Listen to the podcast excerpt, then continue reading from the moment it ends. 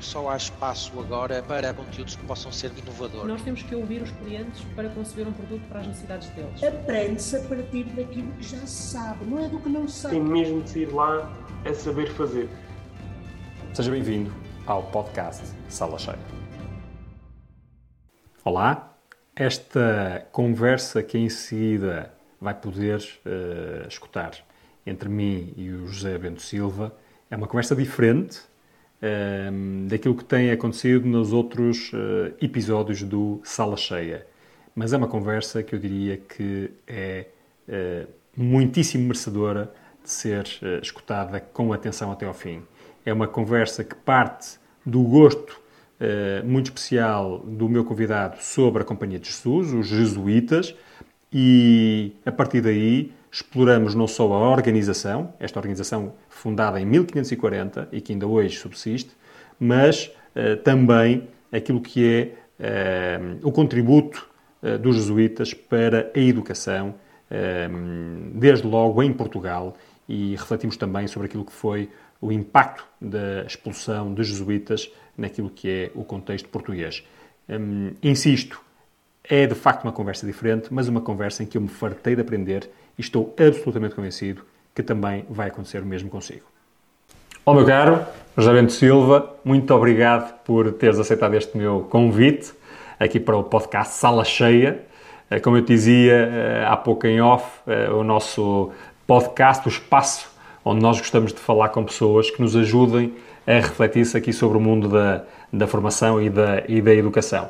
Mas um, antes de mergulharmos aqui em algumas perguntas que eu, que eu tinha preparado para te fazer, uh, e para aquelas pessoas que possam não te conhecer, eu pedia-te uh, se não te importavas de te apresentar uh, para dar algum contexto aqui à nossa, à nossa conversa. Ah, bem, com muito gosto.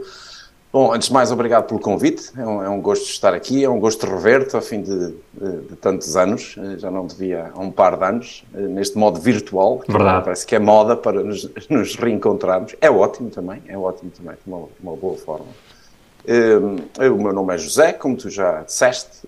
Atualmente a minha vida profissional está centrada no ensino de executivos, portanto, dou aulas numa escola de negócios, eh, a Warwick Business School, em, em Inglaterra. E dou, sou regente de três cadeiras, eh, de comportamento organizacional, gestão da mudança e uma cadeira que criei com uma colega este ano, que se chama Desenho Organizacional, eh, sobre estrutura de empresas, como estruturar empresas, que foi um projeto pedagógico que me deu muito, muito gozo. Eh, na minha parte, na outra, os académicos têm sempre duas vidas, uma dar aulas, outra fazer investigação, duas vidas que se complementam. Na minha outra vida, há muitos anos que me dedico a estudar os jesuítas. Eh, como tu bem sabes, eh, iniciei esse estudo numa perspectiva histórica, portanto, gastei um bom par de anos, digamos assim, a estudá-los nos séculos XVI, XVII e XVIII. E nos últimos anos tenho-me dedicado a estudá-los no século XXI, Portanto, tenho trabalhado muito com os jesuítas na América do Sul, eh, mais centrado em estudar uh, uh, obras sociais que eles têm junto das populações mais desfavorecidas, uh, para tentar perceber melhor questões à volta de impacto social, por exemplo. tem sido uma das coisas que me tem ocupado nos últimos anos. Portanto, é isso. Muito Basicamente, bem. é um resumo. Muito bem, e já deu para dar aqui algum, algum contexto. sendo que nós, como dizias, eh, enfim, conhecemos já há alguns anos, eu seguramente há mais de 10, o tempo passa, passa rápido. Uh, e conhecemos, não sei se te recordas, imagino que sim, num contexto justamente de uma formação com consultoria à mistura. Uh, e, e eu, eu, apreciei na altura o teu pensamento estruturado uh, de engenheiro, não é? A tua formação de base é, é, é engenharia. Uh, Dás-me ali, uma, ajudas-me, enfim, a pensar melhor numa série de, de processos e de, de estratégia.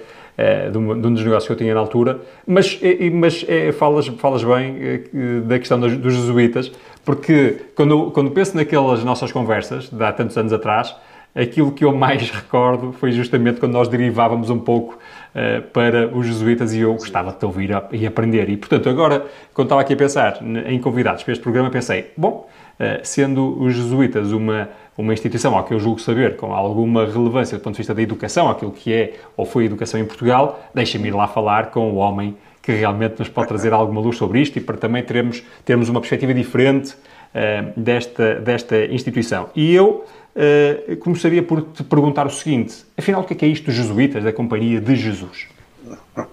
Bom, é uma pergunta mais complexa do, do, do que parece. Imagino que sim. É muito curioso que tenhas dito que esse, essa dimensão daquilo que eu já fazia na altura, há mais de 10 anos, eh, tenha ficado na tua memória, porque eu recentemente tenho começado a introduzir o caso dos jesuítas nas minhas aulas executivas. E geralmente pessoas que imaginaríamos não estariam interessadas em conhecer uma organização religiosa. E o que é absolutamente espantoso é que no feedback dos executivos é sempre unânime que a coisa que mais os marcou foi o caso dos jesuítas. Né? Para responder à tua pergunta, os jesuítas são, para quem não sabe, eh, uma ordem religiosa eh, dentro da Igreja Católica. Eh, é a maior, são a maior ordem religiosa da Igreja Católica, foram fundados oficialmente em 1540, embora na cabeça do seu fundador, Santo Inácio, tenham um pouco mais de, de anos do, do que isso, mas, mas pouco mais. Ehm, são um caso extremamente interessante eh, por várias razões. A primeira é que são uma, uma organização muito grande, portanto, são, do ponto de vista organizacional, não são uma empresa como as outras, como, as, como a tua e como, a, eh, como as empresas que provavelmente a maior parte dos nossos ouvintes eh, trabalham, mas são uma organização, tem que se organizar, tem que gerir dinheiro, tem que gerir pessoas. Para que os nossos ouvintes tenham uma noção da dimensão, os jesuítas têm cerca de 220 mil funcionários. É uma grande organização. É uma grande organização. O que os colocaria, segundo a Forbes, se eles estivessem na lista da Forbes, porque não estão, se estivessem na lista da Forbes, colocá-los ia uh, entre as 100 maiores organizações do mundo. Portanto, é uma dimensão considerável. É interessante que não estejam na lista da Forbes das organizações uh, com maior dimensão no mundo, porque também revela que nós, na gestão e no ensino da gestão, temos estado muito focados ou em organizações que têm um sucesso extraordinário, isto é um sucesso que não é normal, uh, por isso é que eu digo que é extraordinário. No caso de organizações como a Apple ou Google, nós tentamos olhar para estes casos, os outliers. Mas são, na verdade, os outliers, são extraordinários, uhum. no sentido em que não são ordinários, não são o normal. Mas uma organização que não é de todo normal, como os jesuítas, também nunca aparece neste radar, apesar de tudo. Uh, também pelo que faz. Depois tem uma presença internacional muito grande, os jesuítas estão presentes em mais de 100 países, eh, o que os torna uma multinacional muito interessante. A maior parte das pessoas não tem noção que a maior parte das empresas nem sequer são multinacionais, a vasta maioria das empresas o que tem é negócios internacionais. Mas no uhum. contexto europeu, a fração de empresas que tem uma subsidiária internacional é uma fração reduzidíssima. Se a memória não me falha, 2% das PMEs têm uma subsidiária uh, uh, internacional, só para as pessoas terem uma noção, mas muitas delas fazem interna negócios internacionais. Do ponto de vista da gestão, tu abrires uma subsidiária é um ato de gestão de alto risco e é uma coisa já de per si extraordinária. É mais extraordinário do que as pessoas pensam. Verdade. Os jesuítas têm 100 uh, subsidiárias, mais de 100. A última vez que eu confirmei esses números tinham 110. O que é uma coisa absolutamente extraordinária, não é? Uh, e que os coloca também na, uh, na lista das maiores multinacionais uh, do mundo. Depois, são uma organização que me parece muito interessante. Nunca me pareceu interessante pela forma de fazer dinheiro, que eles não fazem dinheiro. Ao contrário do que as pessoas pensam, eu costumo dizer na brincadeira, de facto são um caso interessante, estão sempre falidos e sobrevivem. Eh, de facto, a Igreja e os jesuítas em particular têm muito menos dinheiro do que as pessoas imaginam. Eh, o que tem é propriedade, por exemplo, eh, se são donos de uma igreja do século XVI, na mente das pessoas, e de forma correta, aquela igreja vale dinheiro, porque é um objeto histórico. Tem património. Não, é? é património. Mas é como aquelas famílias muito tradicionais que às vezes têm uma quinta, mas não têm liquidez Rendimento é que não, não é? Rendimento é que não. E, portanto, mas não é por isso que eu penso que eles são interessantes. Penso que são interessantes porque é uma organização que, de facto, pese embora muitos defeitos que possa ter eh, e muitas coisas que tenham corrido mal ao longo da história, é uma organização que está centrada uh, num propósito social. O que também é muito interessante. É muito interessante. Do, que é? Do, do ponto de vista O propósito social não é que é o, o mais abrangente, é de facto um propósito social ligado à fé, que também tem uma dimensão social, porque a fé faz parte da vida da, da vastíssima maioria das pessoas no, no, globo. Os ateus são uma minoria muito pequena, ao contrário do que se pensa. Uh, só, são, só são maioria, de facto, estatisticamente, em alguns países, como a Suécia, que é sendo um exemplo mais dramático. Na vasta maioria do, do globo, o ateísmo é uma minoria. Portanto, prestam essa função social, dar apoio às pessoas que têm fé. E têm também, e tiveram sempre, desde a sua fundação, uma dimensão social de prestar apoio aos mais necessitados, eh, que hoje em dia é uma dimensão muito forte. Para teres uma noção da dimensão, os jesuítas controlam mundialmente mais de 3.500 organizações sociais distintas. Eh, o que é uma coisa absolutamente extraordinária. Portanto, é como se funcionassem uma cúpula, uma espécie de, de uma private equity, que depois controla 3.500 organizações sociais. Eu já estou a perguntar uh, porque, como é que é possível chegar a esta dimensão ao longo, enfim, desde 1540, não é? Uh, e a esta dimensão, esta, esta capilaridade, uh, tudo isso. Mas antes, uh, permite-me esta pergunta, que é, como é que tu te interessaste há tantos anos um, por esta organização ao ponto de dedicares uma, parte, uma boa parte da tua, do teu tempo e da tua vida académica a aprofundares o conhecimento? Bom, isso tem uma história muito simples e, e, e particular, particularmente bonita para mim, pessoalmente, na esperança que tenha algum interesse para os ouvintes. Eu fui jesuíta numa outra vida, né? é uma coisa que eu falo pouco, publicamente, Uh, provavelmente é a primeira vez que eu falo em público disso, portanto, não, não falo nas minhas aulas, geralmente não falo, não por razão nenhuma especial, uh, é só porque não falo, uma coisa da minha vida privada, mas eu fui jesuíta, de facto. E o que sucedeu uh, depois de ter deixado os jesuítas, portanto, eu fui jesuíta há 30 anos, portanto, também estou a ficar velho, amigo, há muito tempo que não nos víamos, de facto. Portanto, eu fui jesuíta há 30 anos, numa outra vida, deixei de ser jesuíta, não deixei de ser católico, mantive sempre uma ligação muito forte aos jesuítas, uma vasta maioria dos meus maiores amigos são jesuítas, ainda hoje, uh, e, e, portanto tenho uma ligação muito forte a eles. Quando eu fiz o meu MBA, uh, tive um professor que nos deu aulas de teoria das organizações, que é uma espécie de, de comportamento organizacional, uma coisa paralela para quem não está interessado nestas minudências académicas, que deu uma aula sobre estrutura organizacional, aquilo que tu estavas a dizer que seria o tópico a seguir, onde disse que as empresas quando crescem e ganham dimensão internacional, necessariamente alteram a sua estrutura. E eu disse-lhe que eu conhecia um caso onde isso não era verdade, pensava eu. Uh, fui, lembro-me perfeitamente da conversa, porque até fui bastante delicado a dizer-lhe, não leva mal, mas eu penso que é um caso onde isso não se verifica, e disse, esse caso é o dos jesuítas. E ele deu-me uma resposta extraordinária, que foi, eu tenho essa intuição há muitos anos, porque conheço os jesuítas relativamente bem, mas nunca ninguém estudou isso, você é que o podia fazer. E foi assim que eu iniciei um percurso que me levou ao doutoramento e acabei académico, portanto abandonei a minha carreira de engenheiro, eh, literalmente, fui por ali fora. E depois, como são os jesuítas, eu sei que hoje em dia eh, muitos dos nossos ouvintes poderão ter uma imagem deturpada dos jesuítas, eh, porque a Igreja Católica no geral tem estado muito... Na ordem do dia, por, boas, por, menos, por razões menos boas, não é? Por razões menos boas, infelizmente. Hum, e os jesuítas também, por serem uma organização católica e por o Papa ser jesuíta, acabam também por ter esse pequeno, esse pequeno grande dano reputacional.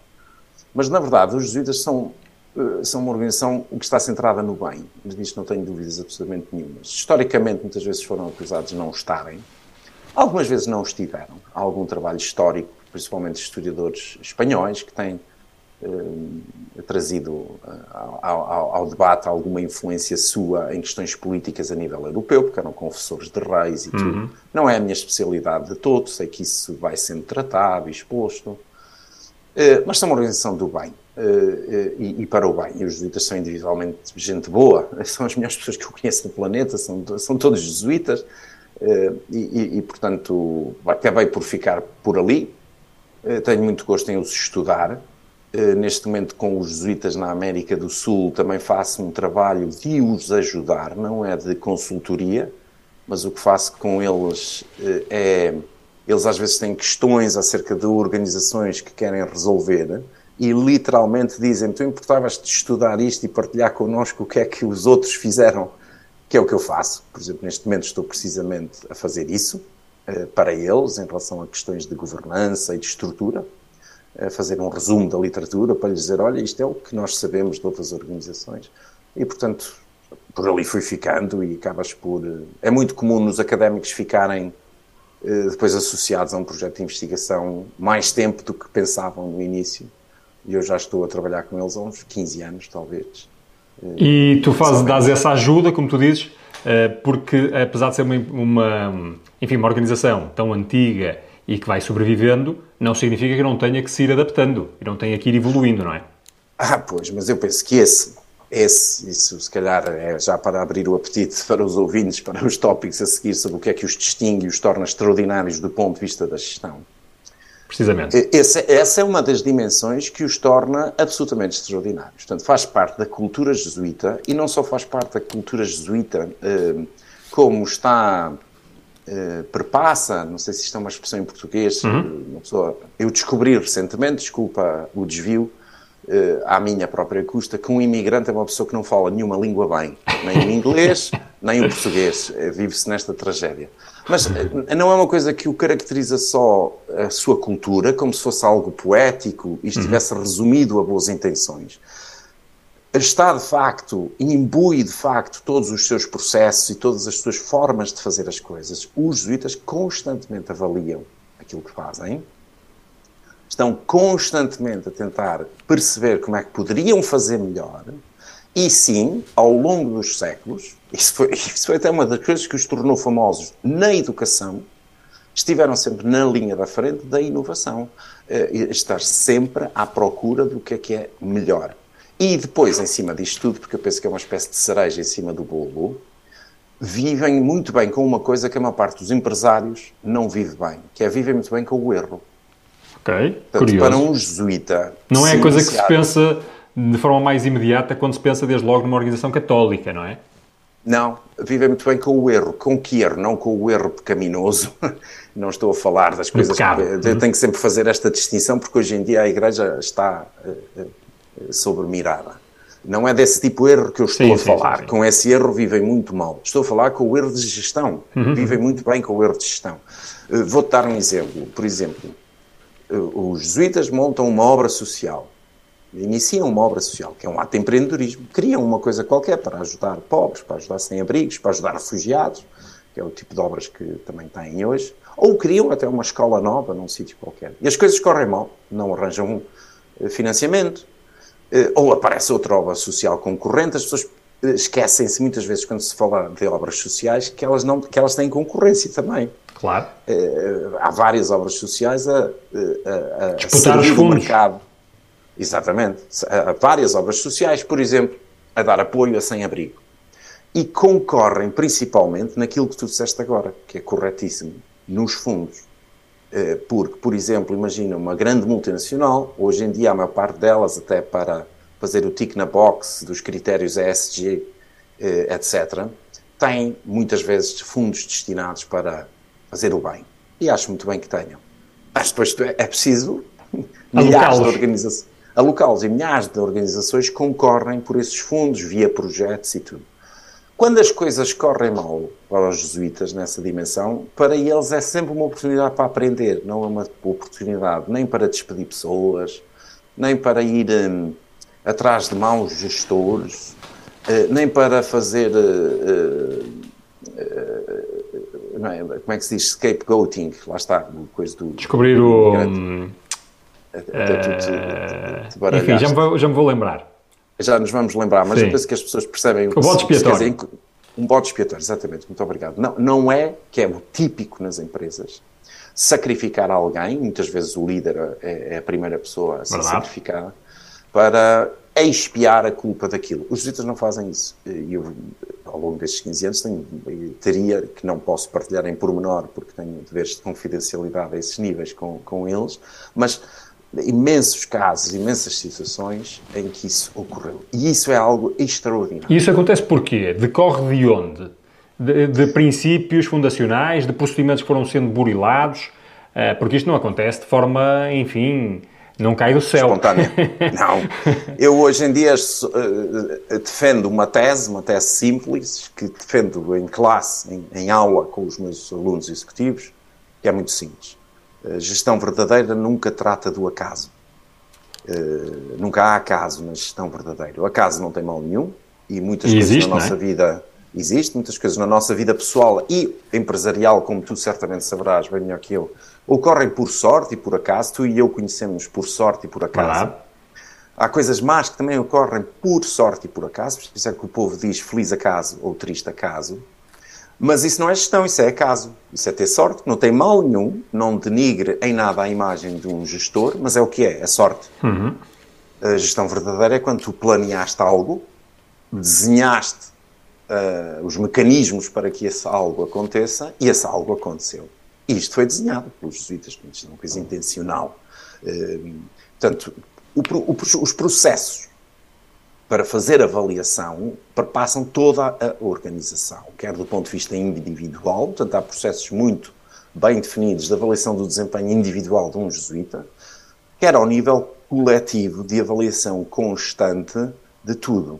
E nós estamos a eh, falar, portanto, um... de questões eh, de fé, estamos a falar de questões de funcionamento, questões organizacionais. Funcionamento, sim, estamos a falar de coisas. Bom, isto é por isso que eu digo que está planeado ao pormenor e hoje em dia é, é natural, mas ao longo dos séculos foi sendo, entre aspas, forçado, claro. e forçar é um ato de gestão também, de liderança. Uh, vou dar um exemplo muito simples, que provavelmente se espanta. Eu, pessoalmente, nunca estive presente numa reunião como investigador de jesuítas em que a própria reunião não fosse avaliada. Portanto, não é avaliar o que tu fizeste há dois meses ou atrás, é avaliar diariamente o que foi feito, inclusive uma reunião. Imagina, se tu e eu fôssemos jesuítas, seria perfeitamente natural que no final deste podcast tivéssemos uma pequena conversa de dois, três minutos a avaliar como é que correu. Olha, José, Uau. um bocadinho isso atrasado. José, com alguns critérios pré-definidos ou, enfim, é uma não, questão de cultura, como é que isso é? Isso é que é uma coisa também ela extraordinária. É que aquilo que é avaliado não está definido, porque Uh, ou totalmente definido. Há coisas que são regularmente avaliadas uh, e os superiores fazem isso, têm mecanismos para regularmente, de forma até calendarizada, uh, terem conversas com as pessoas mas o conteúdo dessas conversas não está formalizado. Porque até, bom, vamos ver se eu consigo explicar isto de forma simples e compreensível para toda a gente. Eh, tipicamente, nos processos de avaliação nas empresas, o que se faz é determinar os critérios de avaliação. Por exemplo, se aqueles que nos estão a ouvir pensarem nas suas próprias avaliações de desempenho nas empresas, há critérios, dimensões, às quais até podes, por vezes, atribuir diferentes pesos, de acordo com a, a importância que tu, como gestor, deste a cada uhum. uma destas dimensões. Depois faz-se uma média e tal, e associam-se até, por vezes, alguns prémios de desempenho àquilo. Esta é a forma tradicional de avaliar as coisas nas empresas, nomeadamente no que toca à avaliação individual. Os jesuítas têm uma forma de avaliar aquilo que se faz que é diferente, que é, não especifica nunca as dimensões. A razão para isso é uh, extraordinariamente simples. É porque são uma organização tão grande, com tantas uh, missões e, e, organizações debaixo deles diferentes, seria cognitivamente impossível uh, a quem lidera a organização jesuíta no Vaticano, o, o, o Padre-Geral, conseguir determinar, mesmo que pedisse a mil consultores para o fazerem, todas as dimensões possíveis da avaliação. No fundo, isso é uma, uma forma que, se, que, a, que a organização encontrou de delegar, uh, uh, enfim, uh, no bom senso e confiando no bom senso de cada, de cada pessoa aquilo que é importante em cada momento? Exatamente. Precisamente. É, é acertaste na, na mousse. A simplicidade disto, deste desenho, é absolutamente extraordinária. E como tem funcionado ao longo de quase cinco séculos, ainda é mais extraordinário. É traz, por traz uma enorme disse, agilidade, não é? Traz uma enorme agilidade. Por isso que eu disse que os meus alunos executivos geralmente ficam abismados com isto, porque nós muitas vezes tentamos complexificar as uhum. coisas e às vezes a solução para coisas complexas é relativamente simples. O que está aqui em causa é o seguinte: como eu não posso cognitivamente determinar todas as dimensões da avaliação, aquilo que eu determino não são as de dimensões de avaliação, mas sim a obrigatoriedade de avaliar sistematicamente. Ok. E isto atinge Esse é o princípio que está estabelecido. o princípio está estabelecido e que tem que ser seguido. Isso sim está formalizado relativamente eh, ao ponto de fazer parte da sua cultura. Eh, se algum dos nossos ouvintes, por acaso, tiver convivido com os jesuítas numa base regular, ter, tiver participado com eles em coisas tão simples como uma peregrinação a Fátima, que eles organizam muitas em Portugal, verá, se for buscar a sua memória, que havia avaliações do dia, como é que isto correu, etc. Portanto, isto é uma coisa que está perfeitamente. E como é que se conseguiu fazer isso? Ou onde é que, Bom. isto qual é o, isso é causa ou é efeito de tanta, desta durabilidade? Eh, eu estou convencido que é uma das causas. Estou convencido que é uma das causas. Porque, como tu disseste e muito bem, para que isto funcione, é necessário que aqueles que administram a organização por todo o lado no mundo estejam perfeitamente imbuídos disto. Portanto, aquilo que os jesuítas fazem desde sempre, desde 1540, é o seguinte, colocado de forma simples, não é? Caso exista algum jesuíta a ouvir-nos, poderá às vezes não gostar deste tipo de linguagem, demasiado administrativa, mas é para que as pessoas entendam. Onde a energia organizacional está colocada, usemos esta metáfora, é na escolha dos líderes locais. Se me perguntasses qual é o processo organizacional mais importante na Companhia de Jesus, eu diria que é, sem dúvida alguma, quem é que vai liderar as nossas obras. E o critério de escolha é tão simples quanto este: qual será a pessoa em quem podemos confiar que tomará decisões como eu tomaria. É, é isto, é só isto. E, portanto, a energia é colocada na escolha dos líderes. E os líderes depois têm que fazer aquilo que a organização faz. Daí a questão da confiança. Ou melhor, quer que eles façam. E o que a organização quer que eles façam é que sigam estes processos. Que façam estes processos de avaliação, entre outros. Não é? E isto permitiu à organização ser perfeitamente ágil, com uma estrutura muito flexível, poucos níveis hierárquicos, e sim, obviamente, penso que a maior parte dos nossos ouvintes já estará a chegar a essa conclusão, com níveis de autonomia local extraordinários. Portanto, e não muito processualizado tudo isto, não é? Imagino eu, Nada, muito mais nada eh, flui do ponto de vista como resultado da cultura. Sim, há muita autonomia. Portanto, para, por exemplo, imaginemos em, com licença, em Portugal. Eh, Portugal tem jesuítas, tem um líder local, provincial, se diz provincial, que é o líder dos jesuítas em Portugal, eh, que é responsável por tratar destas coisas, quem é que eu penso que será o melhor líder de uma determinada obra, etc., por avaliar os jesuítas nesse sentido. Tem responsabilidades locais de definir em conjunto, coletivamente, com os outros jesuítas, portanto, não só da sua imaginação e inspiração divina, mas em diálogo com os outros, qual será, por exemplo, a linha estratégica dos jesuítas nos próximos anos? Imagino, imaginemos, não sei se isto é verdade ou não, mas só como exemplo, imaginemos que definiam nos próximos 10 anos queremos trabalhar com refugiados. Eh, Penso que não estarei muito longe da verdade, porque de facto em Portugal os jesuítas trabalham com, com refugiados. Isto é uma coisa que os jesuítas coletivamente em Portugal decidem, vamos trabalhar com refugiados, tal como já decidiram há muitos séculos, vamos trabalhar com escolas, por isso é que tem eh, colégios como São João de Brito. Mas depois, o jesuíta que gerir essas obras tem imensa autonomia. Portanto, o líder local do país, neste caso Portugal, não vai estar a explicar aos jesuítas que estão envolvidos numa organização social eh, tu tens que fazer isto, tu tens que fazer aquilo, tu deves é fazer isto, tens- deves é procurar fundos para te financiares aqui e acolá. Pode ajudar se a ajuda for pedida, mas não se imiscui nisso. O Gigantone é um software que o vai ajudar a levar o seu negócio de formação a um novo patamar. Com a nossa solução, em poucos dias vai ter um site totalmente desenhado para as necessidades das empresas de formação e que permitirá comunicar os seus cursos, gerir automaticamente as inscrições e processar pagamentos, por exemplo. O Gigantone foi criado a pensar em quem tem que gerir formação, ajudando a poupar tempo e aumentar o seu impacto. Descubra-nos em gigantone.com. Isto acontece, essa, essa confiança, essa autonomia vem da confiança de que há uma matriz cultural que vai ser respeitada. Exatamente.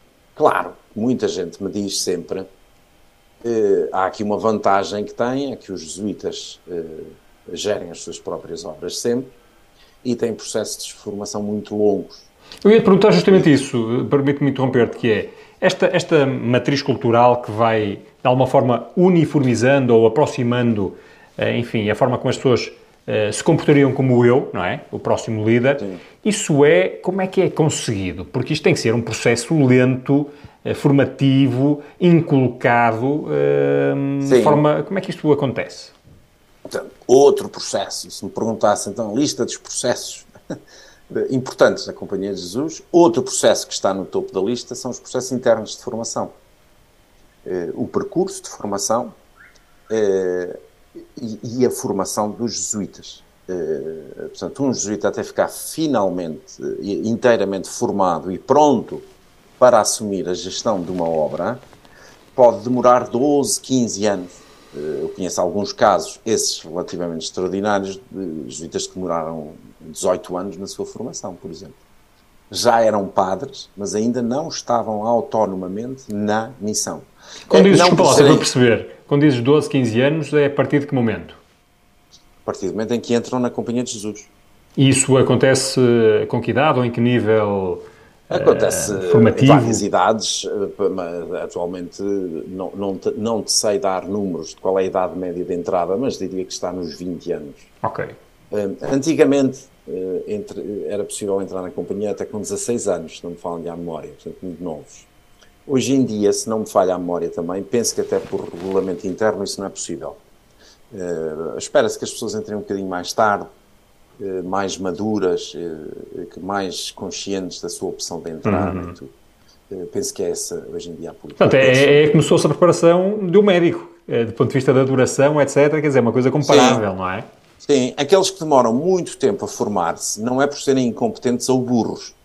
É porque, por exemplo, a missão a que eventualmente estarão destinados pode implicar mais tempo de formação. Exemplo, se um jesuíta estiver a ser preparado para ser professor universitário, naturalmente dentro do tempo de formação estará incluído um doutoramento, que é uma coisa que só de per si pode demorar 5, 6 anos, dependendo da área de doutoramento mas conheço outros que, por exemplo, estavam destinados, entre aspas, para gerir eh, colégios, para tratar das obras educativas, e que antes de o fazerem foram tirar cursos de formação em gestão escolar, em pedagogia, e portanto a formação demorou um pouco mais. Eh, varia. A questão não é quanto tempo é que dura, porque isso é variável, mais uma vez não está determinado. A questão é, a formação é levada a sério. Não é deixada ao acaso. não. Outra coisa que eu nunca vi, e foi debate histórico, principalmente à volta da fundação, porque havia poucos jesuítas, de vez em quando surge historicamente como debate, e que debate é esse? Devemos cortar na formação, acelerar o processo para colocar mais padres no mercado. Isto é geralmente uma tentação quando há falta de padres. Claro. Eh, as pessoas pensam que só hoje em dia que há falta de padres, mas sempre houve falta de padres, não é? Eh, eh, sempre houve. A igreja hoje é que, na verdade, eu não sei se há falta de padres, porque há tanta secularização Claro. que eu duvido que haja falta de rácio. padres para tratar. Sim, duvido muito que exista falta de padres para atender às necessidades espirituais. Quando se diz que há falta de padres é para atender a lares e tudo, mas isso qualquer lei pode fazer. Mas isso é outra conversa também. Eh, E os jesuítas tiveram este problema várias vezes, historicamente, logo no tempo de Santo Inácio, e logo dessa- desde essa altura, à parte umas pequenas eh, exceções, a linha orientadora foi sempre: é preferível não ter padres, padres já formados a cortar na formação. Foi sempre esta Não quiseram nunca um atalho. nunca fizeram atalhos. Portanto, outro segredo. Portanto, quando as pessoas me dizem, ah, isto não se aplica muito ao contexto normal das organizações, porque as organizações não podem investir 12, 15 anos hum, a formar pessoas. Ora, isto é totalmente falso. Porque se há coisa que as organizações têm, é funcionários que estiveram lá 20, 25 anos. Eh, e, e, portanto, isso é a coisa que as organizações têm, é planos de formação de funcionários e tudo. Portanto, aqui a questão não é eu tenho que formar durante 15 anos, A questão é a formação daqueles que vão gerir e trabalhar comigo é importante ou não? É. E a questão seguinte é: é mesmo importante? Porque a maior parte das vezes o que eu vejo é que não é assim tão importante como as pessoas dizem. Muitas vezes, por exemplo, tu certamente saberás isto melhor que eu, a formação é usada como um mecanismo de motivação, para entreter. Ou como um mecanismo para ir atrás de coisas que estão na moda. Há uma formação em liderança. Para além do mais, para cumprir aspectos regulatórios também. Isso também, mas isso pronto, não podemos escapar à lei, não é?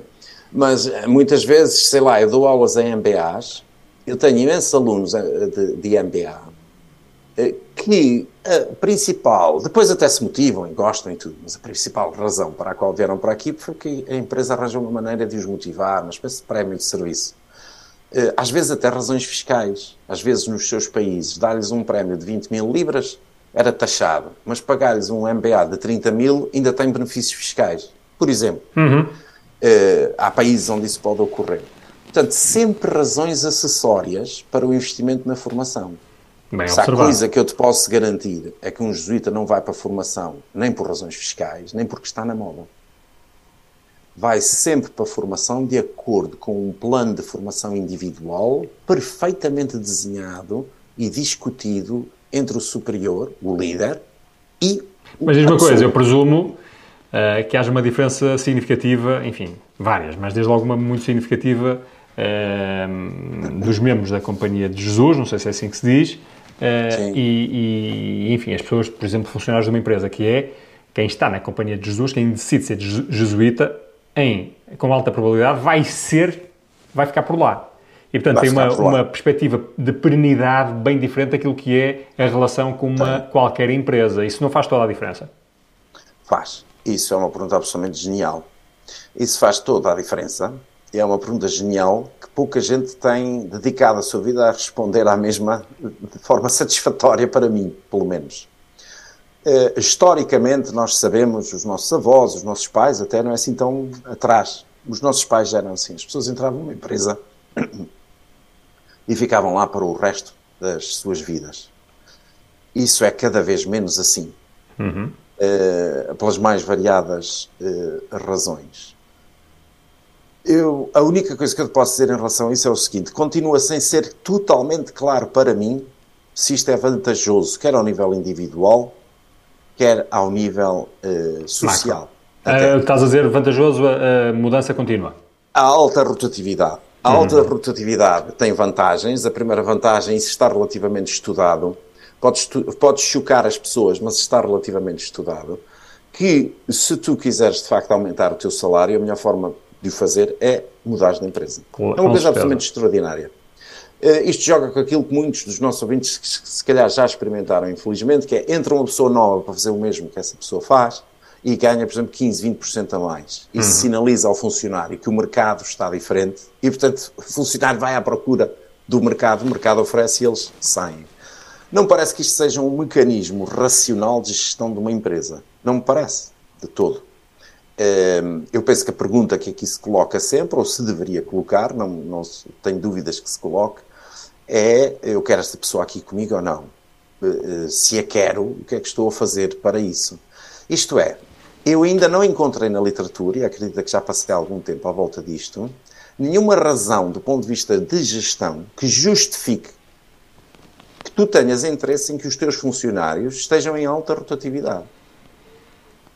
E, portanto, por, força, por razão de força maior neste argumento, porque é que as empresas não haveriam de fazer o possível para os reter?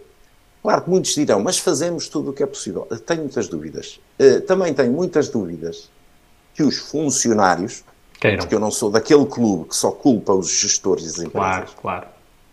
Tenho muitas dúvidas que os funcionários giram as suas carreiras de forma eficiente e eficaz. Muitas dúvidas mesmo. Uh, muitas dúvidas mesmo. Muitas vezes vai-se uh, atrás do, do Next Shining Object ou sim, o que seja. Sim. sim, isso também está relativamente estudado, tirando algumas profissões, uh, como por exemplo na medicina, como por exemplo na advocacia, na consultoria, a maior parte das profissões, daquilo que as pessoas fazem nos seus locais de trabalho, Essas profissões, chamemos-lhe assim, porque sociologicamente não estariam definidas corretamente como profissões, mas é a conversa que não interessa nada para aqui. As pessoas que as praticam não têm, de facto, uma visão de carreira de longo prazo. E há aqui questões também de relacionadas com motivação pessoal, propósitos das empresas, são, que é, muitas vezes, um emprego é só um emprego. Há uma, há uma lógica transacional pura e dura, tempo por dinheiro e já está. Pura e dura pura e dura. Hum. Pura e dura. Nos jesuítas não há essa lógica claro. transacional. Claro. Por isso, podemos fazer algumas comparações com os jesuítas, porque há outras profissões que estão, essas sim, estudadas, onde a lógica transacional não existe. E essas profissões são as pessoas de. Eh, os padres, portanto, os jesuítas, isto está estudado pela Universidade de Stanford, um estudo que fizeram aqui há um par de anos. Os professores, portanto, os educadores, que é uma uhum. coisa que nos trouxe. Exatamente, já lá vamos. Uh, médicos, por exemplo, que estão, Figa, entre, classificadas entre as profissões mais felizes do mundo. As pessoas que as praticam aparecem sistematicamente entre aqueles que são mais felizes no mundo. Porque aquilo que fazem no seu dia a dia tem coincidência quase perfeita com aquilo que eles gostariam de fazer para entregar à sociedade. A profissão de médico é talvez aquela mais uh, próxima às pessoas, porque uma parte das Mais facilmente percebemos, não é? É facilmente perceber que é aquilo que a pessoa é, que é ser médico, tem que coincidir com um desejo inerente a si próprio de ajudar quem sofre. Porque um doente é sempre alguém em sofrimento. Quando isso ocorre, há felicidade máxima e aí a formação no longo prazo e tudo, por isso é que se diz, até, o povo até diz, os médicos estão sempre a estudar. Claro, não é preciso ninguém forçá-los a estudar. A maior parte das profissões não tem isso. Eh, não tem isso. Porque logo o propósito ou a expressão daquilo que é a profissão não enche tanto eh, a alma exatamente. da pessoa, é isso? Exatamente, exatamente. Isto, nós temos evidência estatística de que isto é verdade eh, pela confluência de vários estudos, estudos feitos sobre motivação, estudos feitos sobre alta rotatividade nas empresas, mas eu penso que os estudos que recentemente têm vindo a, a, a, público sobre este fenómeno, que para mim são mais dramáticos, são os estudos sobre o aumento exponencial e eu classificaria até de trágico de doenças do foro mental entre as populações trabalhadoras. Eh, nós estamos a falar de algo que eu parece-me que deveria soar todas as cinetas, que é, estatisticamente falando, é mais provável tu deprimires no local de trabalho do que deprimires na velhice. Quando, numa lógica bastante superficial, mas para que as pessoas uh, percebam aquilo que eu estou a tentar dizer e sem querer ofender ninguém, tu, quando atinges, quando te aproximas de, do teu momento final, seria natural e, e acontece yeah. muito na velhice, momentos de depressão, de, associados também a demência e tudo. Tu trabalhas nas áreas mais ligadas ao apoio a pessoas e medicina, sabes isto perfeitamente. Mas não, não é natural que no pico da tua vida, eu escrevi sobre isso há pouco tempo no Observador, sem um estudo muito recente nos Estados Unidos, tem um par de semanas, e o meu artigo no Observador tem um par de semanas sobre isso. Não é natural que em países uh, avançados, portanto no OCDE, Europa, uh, Japão, Estados Unidos, etc., Austrália, Nova Zelândia, onde há condições económicas extraordinárias comparadas com o resto do mundo, na meia-idade, portanto no pico da tua eh, capacidade, capacidade de poupança produtiva e hum. onde começas a poupar, porque okay. estatisticamente os teus filhos começam a sair da tua alçada. Hum. Isto, tudo isto está estudado estatisticamente. E de fundos. Aquilo, aquilo, que o povo sabe intuitivamente tem, tem claro. expressão estatística. Libertas fundos porque os teus filhos saem da tua alçada uhum. à volta das nossas idades, os 40 e tal anos de idade. Tu deverias estar no pico da felicidade. Exatamente o contrário. E isto é uma coisa absolutamente preocupante. Eh, uma das razões que se especula será possível está identificada com noções de carreira, noções de o que se faz no trabalho e tudo. Os jesuítas não têm este problema tipicamente, por razões que já falámos, mas têm uma coisa que é o foco, o centro do gestor nos jesuítas é a pessoa. Sempre. Eles têm uma expressão em latim para isto que é cura personalis. O que o líder faz é cuidar da pessoa que lidera. Não é liderar nesta forma parola que nós hoje em dia temos de classificar a liderança reduzindo a comando. Uhum. Os jesuítas também comandam, os que estão sob a sua alçada. A liderança também inclui comando. Mas não se resume Mas- ao comando, não é? Não se resume ao comando. Portanto, na lógica jesuíta, a liderar é servir. E isso é uma coisa que não existe de todo nas empresas. Nomeadamente, não existe a, centralidade da pessoa, que depois se traduz nos mecanismos até pedagógicos dos jesuítas nas suas escolas. Deixa-me só, deixa só fazer aqui uma, uma pausa para justamente eh, Diz-me. introduzirmos lá, agora falei se calhar outro, mais não, não, não, outro, outro tema que é aquele que justamente nos, nos, nos convoca hoje para esta nossa conversa, que é a educação, o papel dos, dos jesuítas na educação, mas eu ehm, acho que esta, esta, esta parte inicial, para mergulharmos um pouco na organização, foi, foi primeiro foi espetacular porque eu, eu faço antes de mais este podcast para eu aprender e portanto agradeço já aprendi. Eh, Tens também essa dar lógica aqui- transacional. Claro, claro. E, portanto, eh, dá aqui um contexto também diferente para percebermos melhor o papel desta, desta organização na educação. Então, eh, eu começaria talvez pelo princípio. Como é que surge esta vocação educativa na Companhia de Jesus eh, e o que é que... eh, o que é que, enfim, foi fazendo ao longo dos anos, nomeadamente em Portugal. Sim.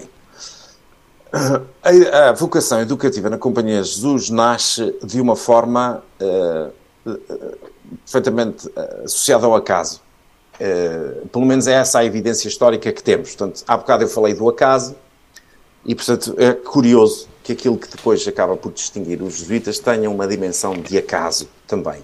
Isto é, nós não temos indicação que Santo Inácio Loyola, o fundador, eh, pelo menos tanto quanto eu sei, eh, tivesse planeado nos seus tempos de Paris e tudo, antes de fundar os jesuítas em Roma, criar uma rede de escolas.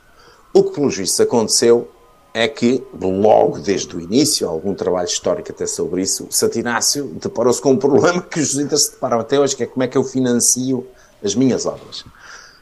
Eh, e há alguém, um nobre, eh, para colocar essa história de forma simples, eh, que lhe sugere, e que tal, vamos fundar um colégio e disso tiras dinheiro. E Santo Inácio viu aqui uma oportunidade de se financiar. Isto depois levantou muitas questões sobre as questões de financiamento, em relação com o voto de pobreza dos jesuítas e tudo, mas isso não interessa aqui. Mas é assim que nasce o primeiro colégio jesuíta no mundo, que depois será fundado em, no que hoje em dia é Itália, em Messina, na Sicília, mais precisamente. Aquilo funcionou muito bem e os colégios começam a crescer de forma capilar. Portanto, os colégios não têm ligações entre si, no sentido de que a administração de um colégio é totalmente independente da administração de outro colégio. Fazem parte da mesma Rede, Jesus, mas sem essa articulação. o princípio que se aplica no resto aplica-se aqui. Entendido. Cada colégio é autónomo. Eh, autónomo até financeiramente. Eh, portanto, é uma, uma Não procuram as fechada. economias de escala na forma tradicional da gestão, Nunca. não é? Isto não é um podcast sobre finanças, eu Exato. sou um homem das finanças, mas tenho debatido muito isso com os meus colegas, como é que uma organização desta dimensão nunca faz, eh, provavelmente, economias de escala. Nunca. É E eu curioso. estou, com, estou convencido que esse é o segredo do seu sucesso, Uhum. por uma razão muito simples que posso explicar aqui, que provavelmente interessa aos leitores, que é, quando uma unidade falha, Não, afeta as outras. as outras. Falha e essa falhou. O segredo para isto, para que isto possa ser eh, possível até legalmente, é que todas as unidades têm entidade legal nos vários países até distinta. Uhum. Pois é, é, é brilhante, não é? Portanto, até, até isto é brilhante. Sim, sim, E, sim, portanto, sim. Quando, quando aquela falha, porque, por exemplo, contrai dívidas ou isso, foi aquela entidade jurídica que falhou, a qual muitas vezes está totalmente dissociada da Companhia de Jesus. Portanto, pode, pode não ser a forma mais eficiente num determinado momento de fotografia de, de operar, mas, Mas- do ponto de vista da perenidade, hum, Sim. Numa escala de problema. 200 mil funcionários Claro. e, e meio dúzia de milhares de organizações, permite a não contaminação. Mas Voltando pronto, isto, educação. isto- voltando aos colégios. Voltando aos colégios. Os colégios depois começam a crescer e nascem. E isto tem um contexto histórico. Eh, Porque é que, à parte do acaso, houve ali uma coisa que funcionou bem, que era, havia um contexto histórico ali, que é o contexto da contra-reforma e da reforma. E aqui há uma história que até muita gente que conta a história da perspectiva dos jesuítas, conta a história mal, eh, com o devido respeito por eles. Eh, conta-se a história, geralmente, como foi a Igreja Católica, por via dos jesuítas, que iniciou a popularização eh, dos colégios para o povo todo. Eh, isto é verdade no sentido em que eles foram aqueles que rapidamente se tornaram os maiores e, portanto, o popularizaram em escala. Mas, na verdade, historicamente, quem teve a ideia foi Lutero, não foram os jesuítas. Portanto, foi Lutero quem, quando fez a reforma, teve a ideia de educar as crianças. E a razão era um bocado macabra. Isto é, Lutero eh, tinha esta visão muito simples, que era é impossível converter, principalmente um católico adulto, ao protestantismo, porque ele já foi convertido do outro lado. E ele, que era um pragmático, Lutero, é assim que eu muitas vezes olho para Lutero, era um homem pragmático, nada mais que isso, uh, disse: uh, e mesmo que o convertamos, nunca será um puro. Será sempre aquela coisa, porque já. Então qual foi a visão dele? Foi: tu tens que converter desde pequeninos. As próximas gerações. As próximas gerações. E foi ele que teve a ideia, chegou a contactar e a fazer esse trabalho, e chegaram a ter escolas, os nobres de, dos locais onde estavam os protestantes, e a questão era sempre: as crianças têm que ser educadas logo a partir da infância. O Lutero era muito radical, coisa que os jesuítas nunca foram na Igreja Católica, diga-se passagem. O Lutero chegou a defender se os pais não quisessem colocar as crianças na escola, as crianças deviam ser retiradas a, aos pais. Hoje em dia isto seria encarado como, mas ele esteve muito bem, mas naquela altura, naquele tempo do século XVI, era uma coisa de uma radicalidade extrema. Os jesuítas meteram-se naquilo. E como tudo aquilo que fazem, porque isso sim era da sua cultura, a, a, a fazerem isto, então vamos fazer bem. E então fizeram uma coisa que eh, eu penso que é extraordinária, que é criar o seu próprio método pedagógico, que era uma pedagogia inaciana. Standardizaram, standardizaram, digamos assim, aquilo que deveria ser feito nas suas escolas. E que passa por coisas simples como, e que liga com aquilo que eu estava a dizer há bocado, uma das coisas, eh, talvez aquela mais distintiva para mim, mais importante e que resume toda a pedagogia iniciana, é educa-se aluno a aluno. Portanto, a questão da centralidade, de novo, da pessoa. Cada aluno é um aluno. E cada aluno é merecedor de atenção. Por isso é que, à parte honrosas exceções, que depois tornaram os, os jesuítas talvez uh, um pouco mal vistos, é da tradição jesuítica, desde sempre, aceitar todos nas suas escolas. E, portanto, quando outras escolas católicas não aceitavam judeus ou muçulmanos, os, os jesuítas já aceitavam. Estamos a falar do século XVII. Uh, estamos a falar de hoje em dia, onde toda a gente aceita toda a gente. Um, eu conheço várias escolas jesuítas uh, em vários contextos pelo mundo fora, não quero estar aqui a estereotipar países, por isso não vou dizer quais, onde nem as escolas estatais aceitam miúdos com desafios do ponto de vista intelectual, os mais variados, uns mais profundos, outros menos profundos, e as únicas escolas no mercado a aceitá-las são as escolas católicas hoje em dia, mas historicamente aquelas que foram as primeiras a aceitar este tipo de criança foram os jesuítas. E a razão para isso é esta: a pedagogia é centrada na pessoa, de novo, a tal cura personalis. Mas aquilo que foi de facto, e isso.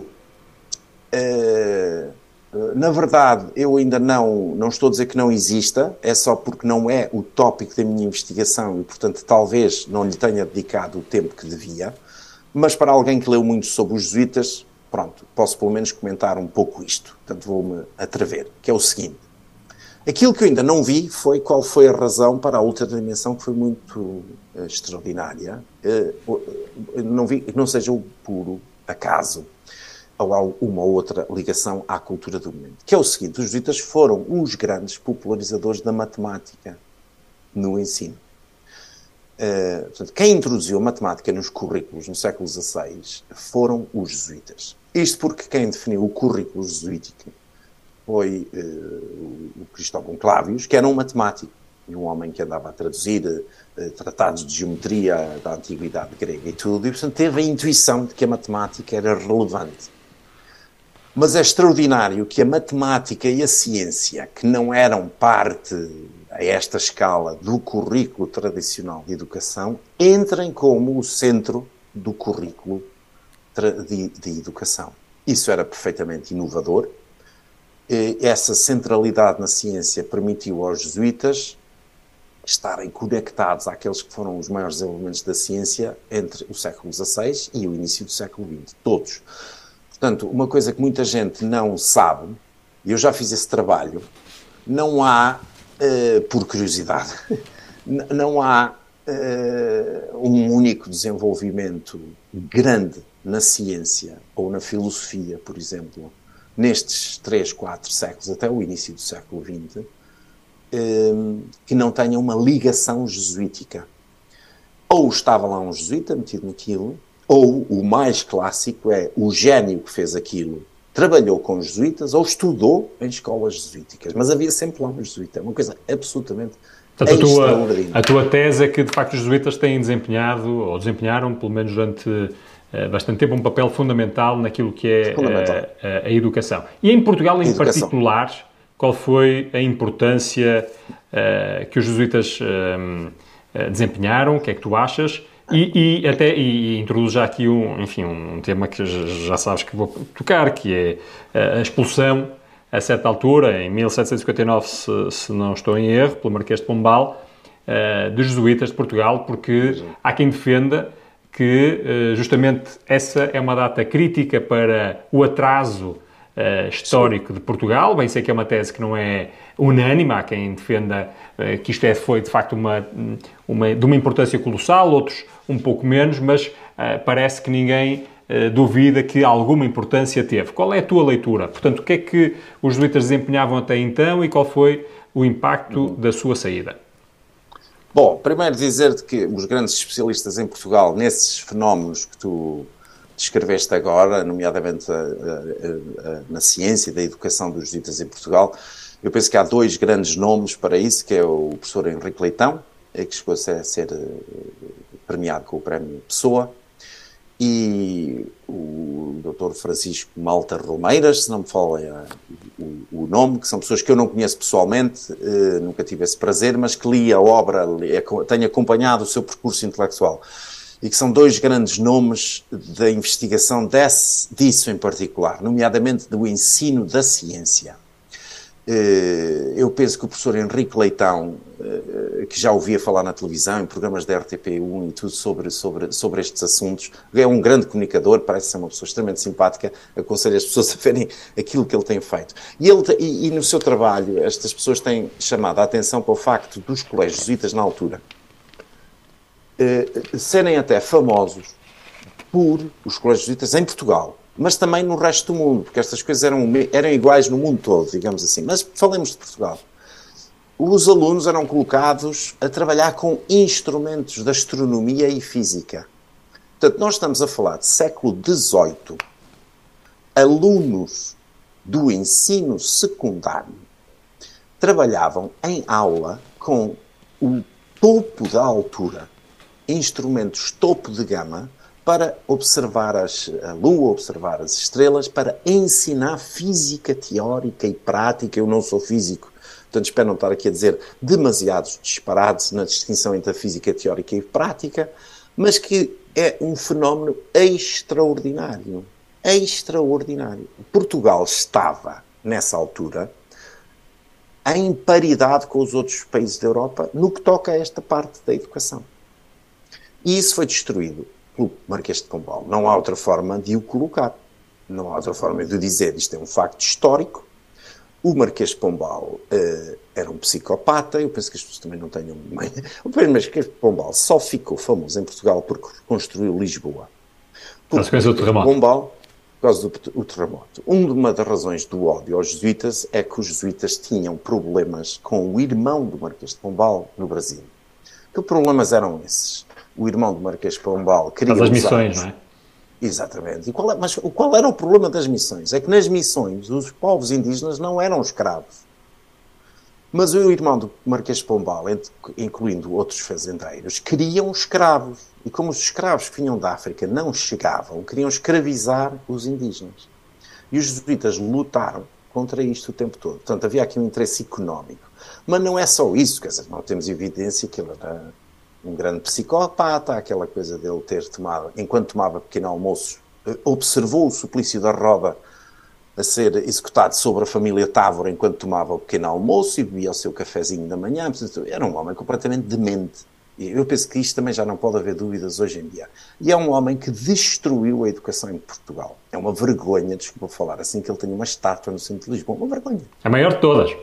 A maior de todas, ainda por cima. Uh, é um homem que eu não sou de cancelamentos, acho que ele não deve ser cancelado para que nós percebamos o que um psicopata faz a um país. Eu não diria que é possível determinar, para lá de qualquer dúvida, que isto foi o principal motivo do atraso do país. Agora, é facto, isto é facto histórico, que até o Marquês de Pombal nós tínhamos um sistema de educação espalhado pelo país que servia às populações na sua, na sua mais variada eh, dimensão social. Os jesuítas nunca discriminaram por classe social. Às vezes há esse mito, isto é mentira os jesuítas estiveram sempre ao serviço dos pobres e dos ricos em pé de igualdade. E, e, portanto, sempre, historicamente, os jesuítas dedicaram toda a sua história ao serviço de todas as classes sociais. A sua imagem ficou degradada porque também serviam os, os ricos. Estiveram sempre ao serviço de todos. Toda, havia uma rede de escolas notável. O, há um historiador em Portugal, não sei se não será até o Dr. Francisco Malta Romeiras, fez trabalho, penso que foi ele, sobre o Colégio do Fundão. Portanto, a presença escolar dos jesuítas, eu não sei se as pessoas estão recordadas de onde é o Fundão, é na beira interior, varria o país todo, não estava centrado em Lisboa e Porto. Ora, nós sabemos que no início do século XX, portanto, cerca de cento e poucos anos depois disto, quais eram as nossas taxas de literacia? Não, cerca de 5%. E as taxas de literacia dos países onde não ocorreu isto eram cerca de 95%. Isto é um dado estatístico. Portanto, eh, foi uma destruição. Eh, longe de inócua, seguramente. Longe de inócua. Nunca será possível determinar se esta é a principal razão do país, do atraso do país. Mas eu penso que, em termos de educação, não sendo um especialista na área, mas não sei se recuperamos. Eh, só voltámos a recuperar isso depois do 25 de Abril. E hoje qual é a, a expressão da, da educação jesuítica uh, em Portugal? O que é que, porque entretanto, em Portugal enfim, tem... depois foi reabilitada, foi permitida nova entrada, essas Sim, coisas todas. tem dois colégios, são dois colégios importantes uh, de, de, educação tradicional. O Colégio São João de Perito em Lisboa e o Instituto Nuno Alves, também conhecido como Colégio das Caldinhas, em Santo Tirso, que é mais perto de ti, Uh, que são duas boas escolas. O Colégio de São João de Brito é um colégio privado, o Instituto Nuno Alves é um colégio em contrato de associação, uh, se não me engano. Tinha um terceiro colégio, o Colégio uh, de Sernas, que tinha um nome mais formal, mas era que eu agora não me recordo, da Imaculada Conceição, se não me equivoco, em Coimbra, que foi encerrado eh, quando houve aquela polémica dos contratos de associação, depois não teve capacidade de se sustentar, porque era um colégio.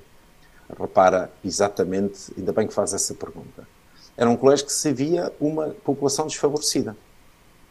Portanto, repara como os jesuítas em Portugal, chegados a 2020 ou 2019, quando isto ocorreu, tinham um colégio para pessoas mais privilegiadas, o Colégio São João de Brito, o colégio privado, e dois colégios a servir, um a servir classe média, Santo Tirso não será uma zona mais assim tão desfavorecida, mas a servir uma população que não seria necessariamente uh, bem na vida, e um colégio a servir uh, uma população desfavorecida. Uh, se a memória não me falha, o colégio de Sernas tinha, era, era o colégio, era a escola que naquela zona servia à população cigana, por exemplo e que o Estado decidiu destruir. Não há outra forma também de o colocar. Uh, e, portanto, mas a mesma estratégia que sempre tiveram na Companhia de Jesus e que eu sei que tem na América Latina, porque sei porque conheço as escolas. Os jesuítas têm sempre esta obsessão em servir as classes sociais todas. Uh, não fazem discriminação. Uh, isso é uma coisa que eu. É uma das coisas que me torna muito fã deles, digamos assim. Uhum. Não, não fazem essa discriminação. E eu, eu não consigo resistir, hum, não consigo resistir, até porque me deste o mote agora, e ainda que a nossa conversa já vá longa, portanto agora só nos minutos finais, hum, a pedir-te mais do que a perspectiva, enfim, a tua, a tua, mais do que a tua observação como um estudioso uh, do fenómeno dos jesuítas, nomeadamente na educação, que foi o que nos dedicámos nos últimos minutos, mas a tua perspectiva uh, enquanto cidadão da educação, até porque tens uma, aqui uma vantagem que és português, vieste cá, fizeste uma série de coisas cá, mas agora também tens a possibilidade de trabalhar numa instituição de ensino, do, do, do, enfim, inglesa. como é que tu olhas para aquilo que é o estado da educação em Portugal? O estado da educação em Portugal se isto possa servir de ânimo às pessoas para que não fiquem tão desesperadas, é semelhante ao estado da educação em Inglaterra. Não há diferença e é trágico. Eh, não há diferença absolutamente nenhuma. Tirando uns pequenos pormenores, como os professores não são tão maltratados em Inglaterra como são em Portugal, nomeadamente os do ensino secundário. Eu não sou professor do ensino secundário, nem tenho família lá, não tenho aqui interesse pessoal nenhum. Não tenho um único familiar que seja professor do ensino secundário. Mas eu considero um escândalo a forma como o governo e as famílias, no geral, e a população no geral, encara a função de professor do ensino secundário.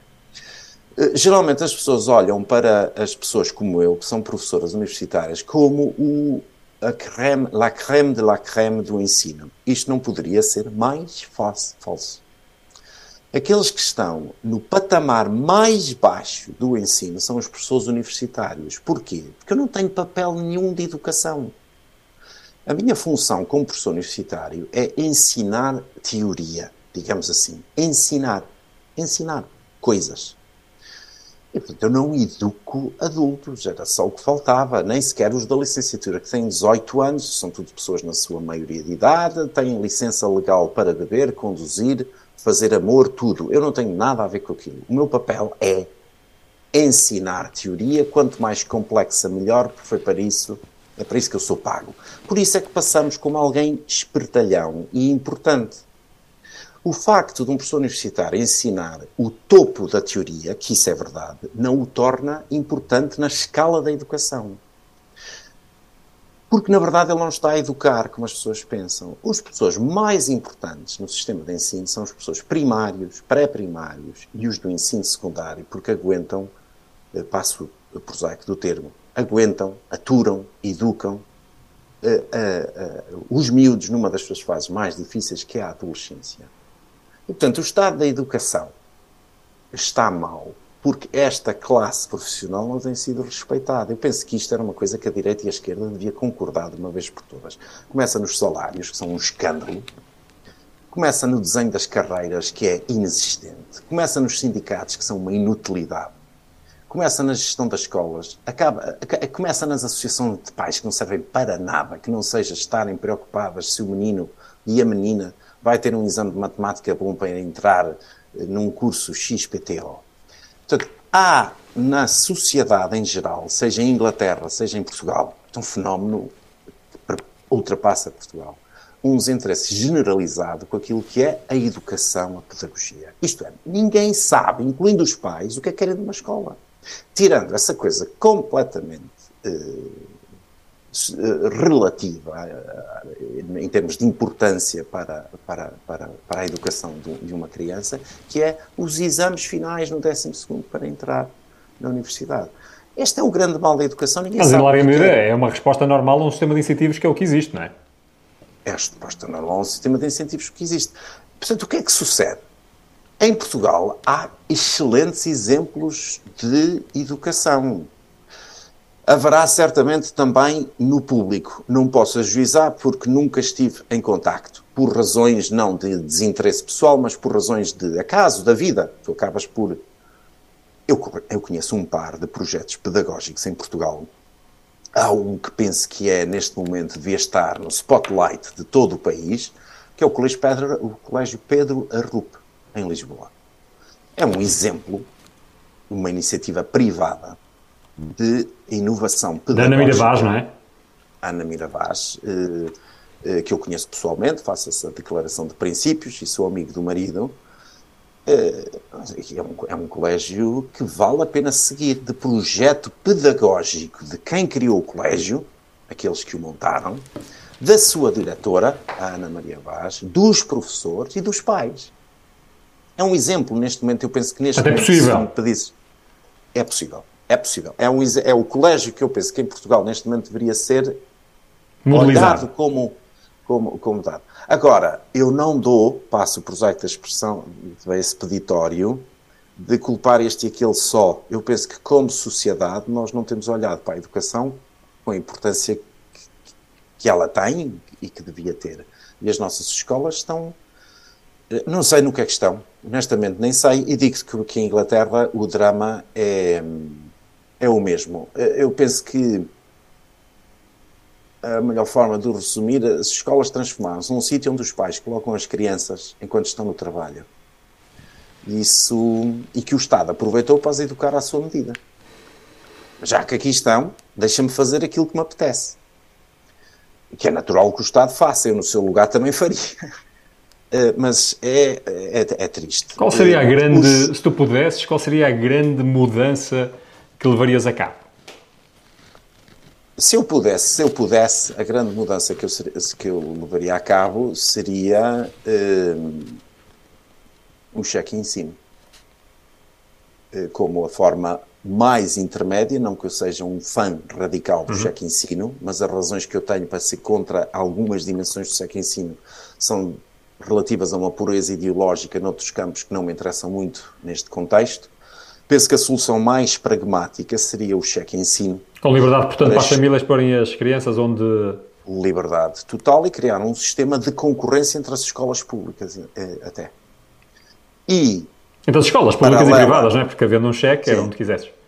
mas para que isto funcione há uma coisa que tem que ocorrer, que é por isso que a Inglaterra não funciona na perfeição, onde há uma coisa semelhante ao cheque ensino, não sendo o cheque ensino strictly speaking, mas eh, parecida. Para que isso funcione, o Ministério da Educação, o seu poder tem que ser reduzido até à insignificância, praticamente, incluindo o poder de nomear eh, professores.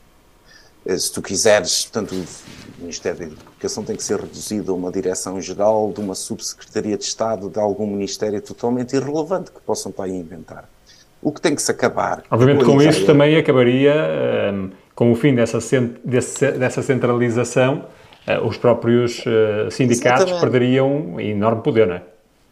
Perderiam, mas não quer dizer que os trabalhadores perdessem esse poder. Claro. O, o que se passa neste momento é que tu tens uma burocracia centralizada em Lisboa, principalmente, aqui em Inglaterra, em Londres, a determinar o que se faz em escolas que estão espalhadas capilarmente pelo país. É tudo aquilo que aprendeste a não fazer com eh, o legado de. Inácio de Loyola.